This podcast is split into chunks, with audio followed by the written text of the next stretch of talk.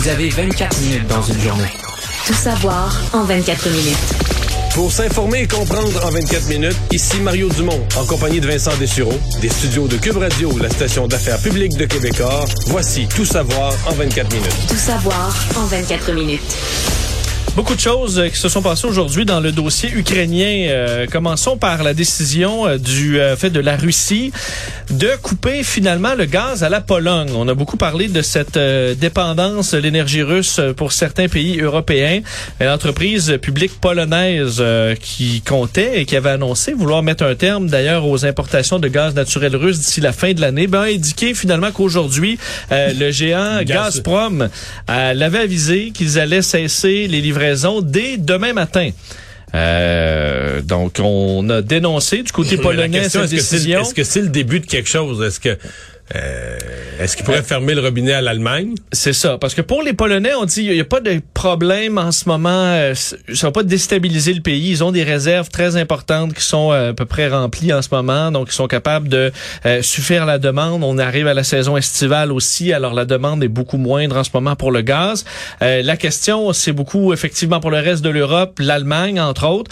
parce que la Pologne, dont je vous le disais, avait déjà annoncé qu'ils allaient interrompre et qu'ils n'allaient plus avoir besoin du gaz euh, russe d'ici la fin de l'année. Elle ce sera remplacé par euh, un nouveau projet pour recevoir davantage de gaz de la Norvège.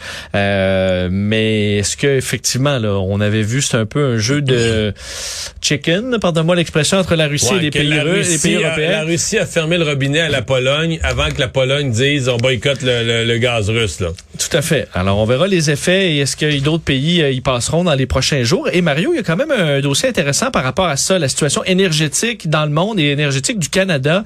L'Institut économique de Montréal aujourd'hui avait dévoilé les résultats d'un sondage de la firme Ipsos pour euh, recueillir l'opinion des Canadiens sur les enjeux reliés à l'énergie. Et la principale, le, le point central, euh, est-ce que les Canadiens souhaitent que nous exportions les ressources énergétiques vers l'Europe, comme l'Allemagne entre autres, et est-ce que les Canadiens souhaitent qu'on construisent les infrastructures nécessaires, dont des pipelines pour pouvoir acheminer euh, ce, ce, ce, ces produits-là de l'Ouest canadien vers l'Est. Mais une forte majorité de Canadiens souhaitent que nous exportions ces euh, ressources-là, 72% euh, Seulement 17% s'y opposent. Au Québec, c'est un peu moins élevé, mais c'est quand même, élevé. au Québec, la majorité est là. 65% hein. d'appui.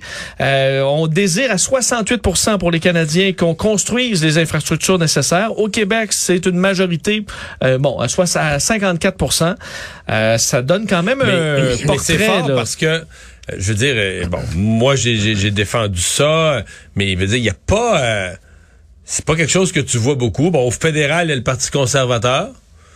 Au Québec, aucun parti, sinon peut-être le Parti conservateur d'Éric Duhem. Donc, euh, c'est pas quelque chose qui est beaucoup promu, c'est pas quelque chose qui est beaucoup expliqué. Euh, les, gens ont vu les messages d'Europe, les gens ont vu la, logique du rôle que pourrait jouer le Canada pour compenser. Et euh, ben, il y a une majorité de gens qui, euh, pensent ça. On reçoit ce sondage-là au moment où l'Assemblée nationale a voté, je pense que c'est la semaine, pas la semaine passée, il siégeait pas la semaine d'avant, a voté un projet de loi pour dire, nous, au Québec, c'est zéro exploration, non seulement zéro exploitation, mais zéro exploration d'aucune de nos ressources pétrolières ou gazières. Fini, fini, fini, on touche plus jamais à ça. Et 59% presque 60% des Québécois sont, sont pour exploiter le pétrole, le pétrole du Québec. Donc, euh, le Parlement a voté sur un projet de loi où... Mais le, pire, tu sais que le plus pathétique, c'est que les seuls partis qui s'opposaient, c'était le Parti conservateur d'Éric Duhem. Puis la députée conservatrice, elle demande pas pourquoi elle n'a pas voté contre. Il y avait une occasion sur un projet précis où l'opinion publique est de leur bord, clairement, une majorité. Puis la députée Claire Sanson, euh, je sais pas.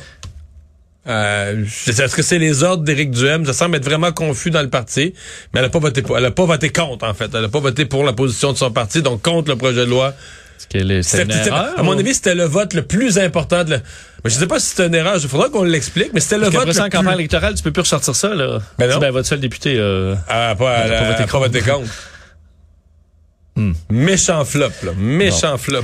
Euh, toujours dans le dossier ukrainien, ben, il s'est passé beaucoup de choses, je vous disais aujourd'hui, incluant euh, la visite à la demande, faut dire, de, du secrétaire euh, général des Nations Unies, Antonio Guterres, de rencontrer Vladimir Poutine. Ça a eu lieu dans les dernières heures à Moscou. L'objectif de l'ONU étant de convaincre Vladimir Poutine d'accepter un cessez-le-feu en Ukraine, et ça dans les plus brefs délais. donc, rencontrer Poutine aujourd'hui, au bout de cette longue, longue table, c'est encore toujours assez loufoque comme euh, comme, rencontre, la, très longue table où Vladimir Poutine est d'un bout et l'interlocuteur de l'autre. C'est ça à quoi ça ressemblait. C'est quasiment un zoom. C'est quasiment un zoom en présentiel. d'un zoom parce que tu, si t'as pas des bonnes lunettes, tu vois pas ton interlocuteur. Euh, et euh, Guterres va se rendre ensuite à Kiev pour rencontrer euh, Vladimir Zelensky. Bon, on sait que pour pour parler de paix, pour parler de de, de, de cesser le feu, c'est surtout du côté russe que ça bloque. Là. Et Vladimir Poutine qui se disait ouvert, espérant un résultat positif dans les pourparlers, mais euh, souhaitait que la que le que Kiev que Kiev s'engage à euh, laisser le Donetsk, Luhansk, ces secteurs-là euh, sous contrôle russe. Alors ça ça chope encore, même si on cherche quand même des tentatives de, dialogue. L'Ukraine ne cédera pas le quart de son territoire comme ça. Déjà qu'ils ont la Crimée, qui, qui est sous contrôle russe depuis, euh, depuis 7 ans, peu De gain, euh, depuis longtemps. Euh, Guterres qui voulait proposer la création d'un comité incluant euh, la Russie, l'Ukraine, la Croix-Rouge, les Nations Unies aussi pour trouver des moyens d'évacuer les résidents, entre autres à Mariupol.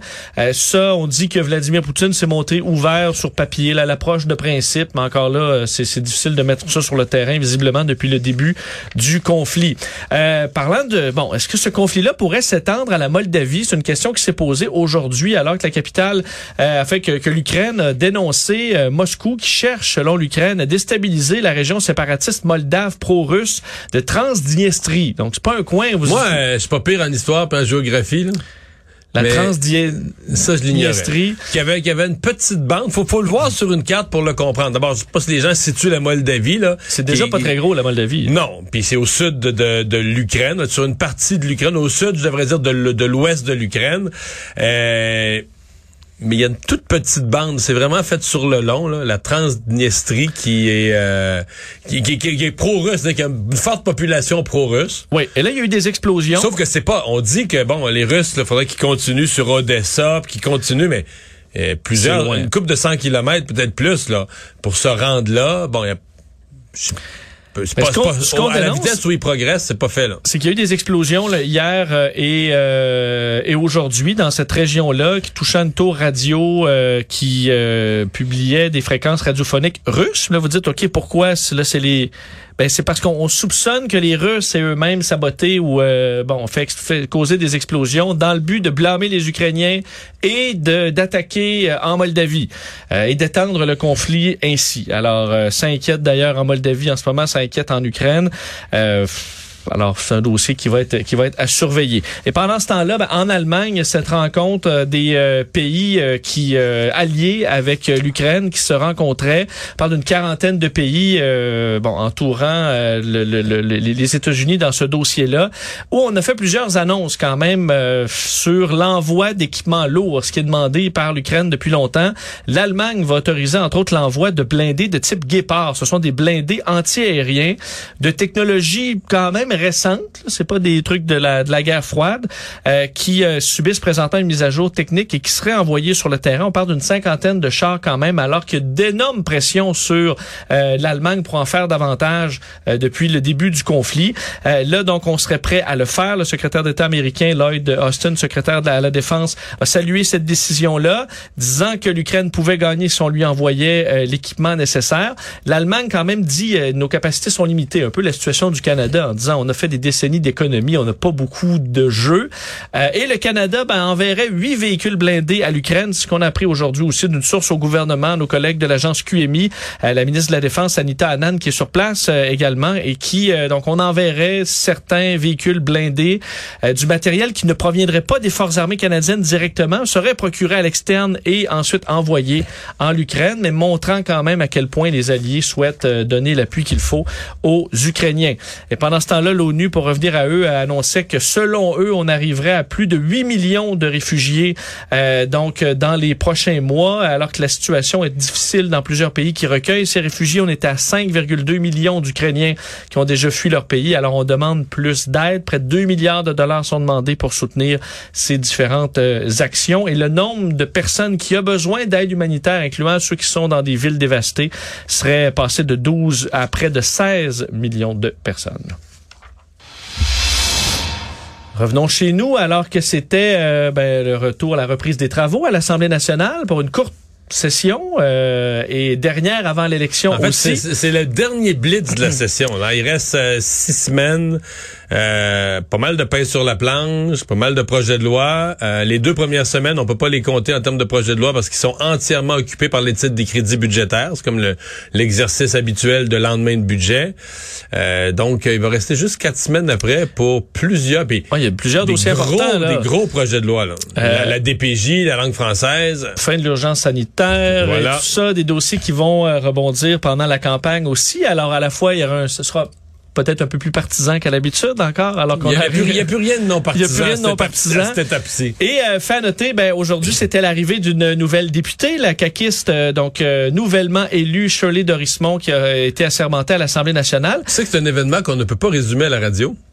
Pourquoi? Parce qu'il y a eu juste une affaire dans cet événement-là à retenir. Bon, elle a été assermentée, après été serment, tout s'est passé selon la procédure, mais c'est le sourire de François Legault. Il était aux anges ce matin. Mais quasiment hein? exagéré. Il... il... était trop, tu sais, trop content. L'expression être trop content. Là. Il a le droit d'être content. Je veux dire, il a gagné. C'est pas illégal d'être content au Québec encore, mais je veux dire. Il faut, faut, il va falloir que vous la regardiez à la TV, là.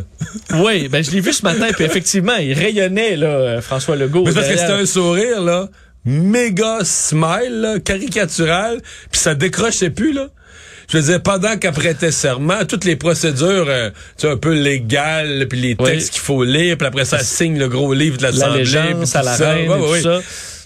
Ah, C'était du smile. Oui, ben écoute. écoute il... il devait avoir les dents sèches. ben, il est content. Il est, Ouais, content. il est content. Il a gagné. Euh, candidate qui, euh, bon, effectivement, euh, euh, il, il a vanté ses mérites aujourd'hui. Euh, Ça s'est fait au salon de la présidence aussi, petit salon parce que on, il y avait juste une députée là. Ouais, on n'a pas ça. sorti. Pas, pas- pas besoin du salon rouge au complet. il a remercié, elle a remercié sa famille, les électeurs, disant qu'elle ne tenait rien pour acquis, qu'elle allait toujours être accessible et à l'écoute. Une des questions, c'est, euh, ben, elle a fait son entrée d'ailleurs euh, au euh, à l'Assemblée nationale sous les applaudissements des députés. C'est François Legault qui est allé la chercher pour l'amener euh, euh, donc À son euh, siège. à son siège. Donc, ce, ce- ce protocolaire est dans la bonne humeur. Une des questions, c'est euh, est-ce qu'elle peut euh, mettre les mains à la pâte euh, dès maintenant? Est-ce qu'elle peut avoir un rôle dans Là, le il milieu a de la donné santé? un petit mandat, là. Un petit mandat, entre autres pour, euh, je vais vous faire entendre François Legault là-dessus, il fait une mail de presse, décrit un petit peu ce que Shirley Dorismont allait pouvoir faire là, là, maintenant, dans le dossier de la santé. Euh, Shirley, qui est une femme de terrain, qui est habituée justement, quand elle était vi- vice-présidente du syndicat de la FIC, d'aller sur le terrain, voir les syndicats locaux, ben va aller chercher ce pouls-là euh, sur le terrain, puis évidemment va participer aux réunions avec euh, Christian pour que dans les prochains mois, on commence à voir beaucoup plus de Québécois qui sont pris en charge par un groupe de médecine de famille. Bon, alors avoir le pouls sur le Je terrain. voudrais pas les attendre trop élevées, là. Non. Qu'elle va, en si peu de temps, qu'elle va découvrir sur le terrain des choses. Parce que Christian Dubé est quand même pas quelqu'un de déconnecté du, du terrain. Fait que je pense pas qu'elle va arriver avec des éléments euh, dont il aura jamais entendu parler. Ou... Mais bon.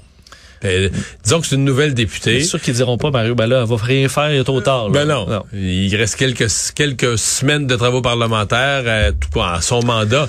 Tu sais, elle commence son mandat dans trois mois et demi, elle va être en campagne électorale. Fait que si elle a bien installé son bureau de comté, s'est occupé des affaires de son comté, qu'elle a juste appris à l'Assemblée nationale un petit peu comment ça fonctionne, On va dire mission accomplie. Et euh, ben, on dit qu'il y avait une longue liste là, de, dossiers à débattre dans les prochaines semaines. Mais il y en a un qui a été mis de côté. On sait l'abandon de la réforme du mode de scrutin. Et aujourd'hui, euh, le Parti québécois, fait via Pascal Bérubé, est sorti très fort contre le gouvernement en place, disant qu'il laissait le Québec ou qu'il allait laisser le Québec sans opposition, disant que le gouvernement était mort de rire, regardait le Québec comme un jeu de risque. C'est ce que dit Pascal Bérubé, euh, parlant qu'avec les chiffres en ce moment des sondages sur le site Québec 125 là, qui dit, bon, divise un peu le sondage par, euh, par, circonscription, ben, le gouvernement aurait euh, une centaine de sièges là, au euh, siège de la CAQ et que c'était une promesse de réformer le mode de scrutin et que si cette réforme avait eu lieu, le résultat serait bien différent. François Legault a répondu à cette question-là aujourd'hui, disant que ce n'était pas une priorité pour les Québécois. On peut l'écouter à nouveau. Nous, on s'est engagé à déposer un projet de loi pour réformer le mode de scrutin. On l'a déposé comme promis. On aurait voulu avoir le temps de faire une vaste consultation euh, des Québécois parce que c'est quand même un changement majeur. On a eu deux ans de pandémie où ça n'a pas été possible de faire cette consultation. Puis en plus, ben on se rend compte que c'est vraiment pas la priorité des Québécois. Il y a personne qui se bouscule dans les autobus au Québec pour changer de mode de scrutin. Les- J'avoue y a personne qui se bouscule dans les autobus. Non, mais il n'y en aura jamais. Écoute, la, la CAQ a renié son engagement là-dessus, mais comme, comme Justin Trudeau, puis comme tous les gouvernements qui l'ont renié, euh, il n'y a jamais personne Tant que qui... t'as pas gagné, tu veux réformer le mode de scrutin. C'est ça. Mais il n'y a pas... Euh, je veux dire, je pense pas qu'il y ait un prix politique élevé à payer euh, pour le gouvernement là-dessus. Euh, puis franchement, même dans les provinces où les gouvernements... Tu sais qu'il y a deux provinces où les gouvernements sont allés au bout de leur idée là-dessus. Puis on fait le référendum. Pour changer ça, faut... puis c'est le, le peuple qui a dit non. fait que, euh, fait Tout ce chemin-là pour rien. Ouais, voilà. Mais ce que j'allais surtout dire, c'est que ce, ce dossier-là était réglé. Le gouvernement avait enterré ça bien comme faut, là, avec euh, toutes les pelletées de terre voulues il y a un an ou un an, un an et demi, je me souviens même plus. Et euh, la décision aujourd'hui, et la façon très musclée de le faire, là, tu l'as bien décrit, tout Pascal Bérubé, dit, garde, là, il- parce que quand Pascal Bérubé dit, allez voir le site, le Québec 125, puis tout ça, là, la CAQ ramasserait 100 sièges, mais dans ces sites-là, le PQ en ramasse plus. Là. C'est, je pense que c'est deux, là. un ou deux. Je pense que c'est deux. Ben, ouais. Fait que c'est comme si je me suis posé la question, moi. Il y a deux possibilités. Soit au Parti québécois, on est un peu désespéré, là, tu sais, puis on s'est dit, stratégiquement, en comité, le groupe de travail, regarde, on est rendu à l'étape, là, on lance un cocktail Molotov, là. Je veux dire, on est rendu à l'étape, faut réveiller le monde, faut réveiller les Québécois. euh, Faut la, choquer, là. La CAQ, c'est baigne trop fort, euh, ça prend de l'opposition, faut ré- et faut, faut, faut pousser les médias à être plus contre la CAQ. Il faut créer un mouvement là, de, de, de prise de conscience que la CAQ va être trop fort, on va y aller, comme on dit, avec un, un coup de jarnac, quitte à nous autres, là, comme parti, on, on avoue notre faiblesse. Ou encore, c'est un cri du cœur personnel de Pascal Bérubé, qui lui pense ça, etc. Parce que euh, pour le PQ, c'est tout un aveu, tout un aveu de faiblesse. C'est rare en politique que tu que tu sors comme ça. Tu sais, tu vas toujours dire d'habitude, même si c'est plus ou moins vrai, là, Hein, regarde, là, il reste du temps, puis en trois mois, On notre, a confiance. notre programme est le meilleur, puis on va vous présenter une série de, de bons candidats, puis vous allez voir euh, l'élection, euh, débat des chefs, l'élection, c'est c'est l'élection, c'est pas les sondages. Mais là, c'est comme si le PQ en- oublie tout ce discours-là, dit non, non, là, présentement, là, On veut juste survivre. on est cuit, là. Donc, dans l'état actuel des choses, on est cuit, puis la CAQ ramasserait tout. Et donc, créer, espère, espère à travers ça créer un éveil. Je sais pas si Paul Saint-Pierre Plamondon était d'accord avec la sortie d'aujourd'hui, là, s'il avait approuvé euh, le contenu et les mots choisis, c'est la question que je me pose. Mais même si Paul Saint-Pierre Plamondon dit on est sûr d'être le prochain gouvernement, ah, peut-être que personne. C'est ça. Parce que Peut-être personne n'y croit. Peut-être ça prenait un coup comme ça aussi. là. Tout savoir en 24 minutes. Rappelons que la situation est difficile dans les urgences au Québec, particulièrement dans la région de Québec et Chaudière-Appalaches, avec des taux d'occupation très élevés, entre autres à l'Hôtel Dieu de Lévis, 176 euh, d'occupation, hôpital de Thetford Mines, 150, hôpital de Montmagny, 140, Institut de, universitaire de cardiologie de Québec, 150. C'est comme ça à plusieurs endroits. Euh, C'est une tempête parfaite, selon euh, la docteure Élise Berger-Pelletier, urgentologue à l'Hôtel Dieu de Lévis, qui en entrevue aujourd'hui expliquait un peu le portrait de la situation, euh, où on vit plusieurs problèmes en même temps dans un printemps assez particulier, entre autres au niveau des virus. On peut écouter un extrait de la docteure Pelletier. On le vit dans la région de Québec, mais je vous dirais que c'est partout pareil. Puis oui, c'est une tempête parfaite sur trois aspects. Premièrement, l'offre est quand même diminuée. Hein, les règles de, prévention des infections pour la COVID n'ont pas changé depuis le début de la pandémie, même si Omicron est très différent des premières versions du virus et heureusement beaucoup moins mortel et, et- et létal et pour nous, les cliniciens, c'est très différent Omicron que les anciens virus. Donc, on a beaucoup de personnel qui sont à la maison, retirés. Vous devez le vivre. Là, tout le monde a attrapé la COVID. Puis on le voit, là, les gens qui se sont infectés en décembre re- se réinfectent actuellement. Donc, on a une offre de service qui est nettement abaissée. Parallèlement à ça, on a deux virus, trois virus, je même dirais, qui sont euh, quand même assez fréquents puis dans les différentes strates d'âge. Donc, manque de personnel, manque de lits et les trois virus, la COVID évidemment, l'influenza, gastroentérite. Plusieurs familles, là, entre autres pour les poupons, ont vécu, ont passé à travers euh, gastroentérite, l'influenza qui toucherait beaucoup les jeunes en ce moment et la COVID les plus vieux. Alors, euh, une situation très, très difficile qui augmente la pression dans nos hôpitaux. Mais qui mettent une autre fois en relief là, ce qu'on sait déjà, mais l'espèce de fragilité du système de santé, l'incapacité. On est toujours comme à la limite. là. Oui. A Euh, jamais, jamais de tampon là, pour prendre un peu plus de pression. Surtout que les chiffres aujourd'hui montrent encore une hausse d'hospitalisation, plus plus 64 euh, personnes hospitalisées aujourd'hui. On est à 2409, euh, 4 personnes de plus aux soins intensifs avec 32 euh, nouveaux décès. Donc encore une grosse pression. Surtout, et vous entendiez la docteur Pelletier qui parlait des réinfections. Ben, de plus en plus, on se rend compte de la problématique en ce moment. Il y a un cas qui a été assez retentissant dans les euh, décrit dans les dernières heures. Une travailleuse de la santé espagnole de 31 ans qui a attrapé la COVID deux fois en 20 jours. Euh, c'est un cas, on n'a jamais documenté de cas aussi court jusqu'à maintenant. Parce Elle- qu'elle avait eu des tests négatifs euh, confirmés entre les deux. Oui, effectivement, du Delta qu'elle a eu fin décembre. Et ensuite, des nouveaux symptômes quelques semaines plus tard. Fait un nouveau PCR. Et là, c'est Omicron en janvier. Euh, trois semaines plus tard, donc en seulement 20 jours. On comprend que c'est pas les deux. euh, en ce moment, c'est les Omicron et les ses déclinaisons, mais Delta et Omicron, on pouvait l'attraper euh, de façon si rapprochée. Mais, mais partout dans le monde, les études ont dit Omicron a, a changé un peu les règles.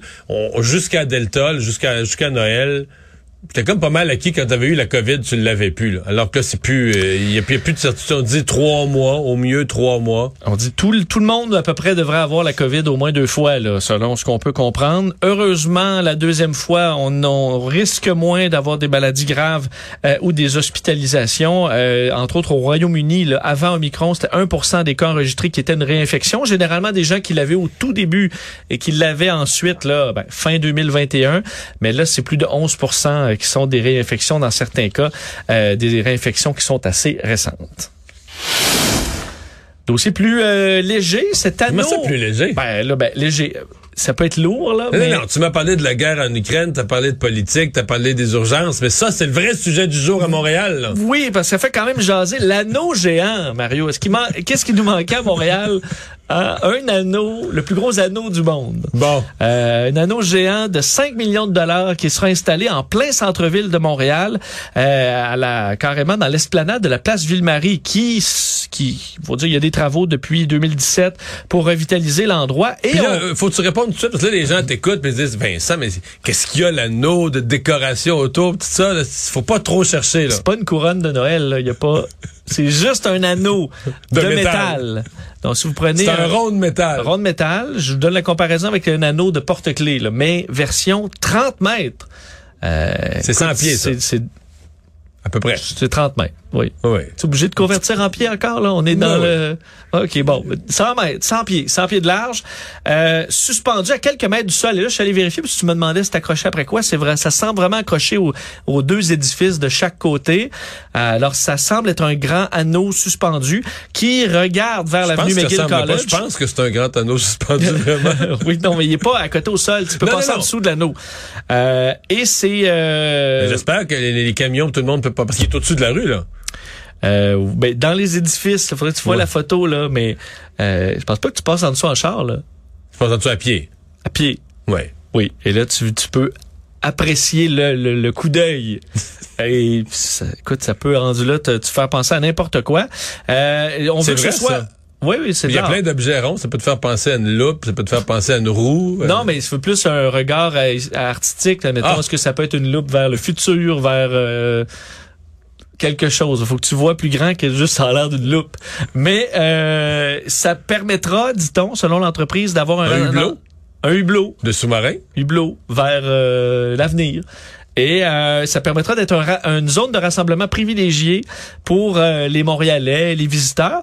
Et c'est fait par euh, le... Juste que si tu te rassembles une gang d'amis, en- si tu te mets en rond, là, logiquement, faut Tout le monde est obligé d'être en, Ben, d'après moi, rond. logiquement. Je le sais pas. À moins d'être bogueux Je pense pas terrible. que t'es obligé. euh, mais c'est Claude Cormier et associé qui a fait cette œuvre-là. C'est eux qui sont derrière le, les, les, les boules de couleur sur euh, sur Sainte-Catherine, qui était si Ça, populaire ça dans le village. Euh, ce qu'on appelait les 18 nuances de gay. Au début, c'était juste des boules roses. Puis après ça, on a mis des boules de couleur. euh, avec un- magnifique, ça. Ça, c'est très réussi. Ça a été un succès à l'international. Mais le rond, il va être coloré, là. Peut-être que là, je vais être plus convaincu. Éclairé, là. L'anneau va être éclairé mais à la fin de la à partir de la fin de l'année. Il faut voir à quel moment on va installer ça. Mais euh, l'illumination de l'anneau, euh, ce sera peut-être Un quelque autre chose événement! Un autre événement. Un autre événement du jour à Alors, Montréal. euh, il va s'en passer des affaires une fois qu'on va voir ça. Résumer l'actualité en 24 minutes, c'est mission accomplie.